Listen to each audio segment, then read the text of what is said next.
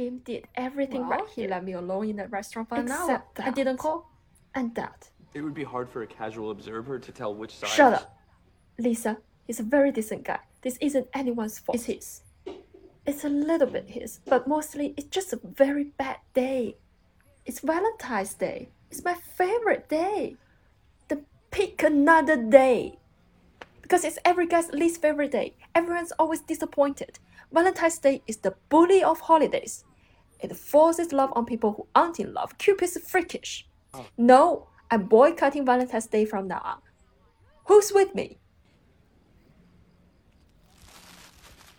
I love you every day. Today's just an excuse to spend the night in a hotel room. I'm sorry. I was freaking it just then. I think she can still hear you.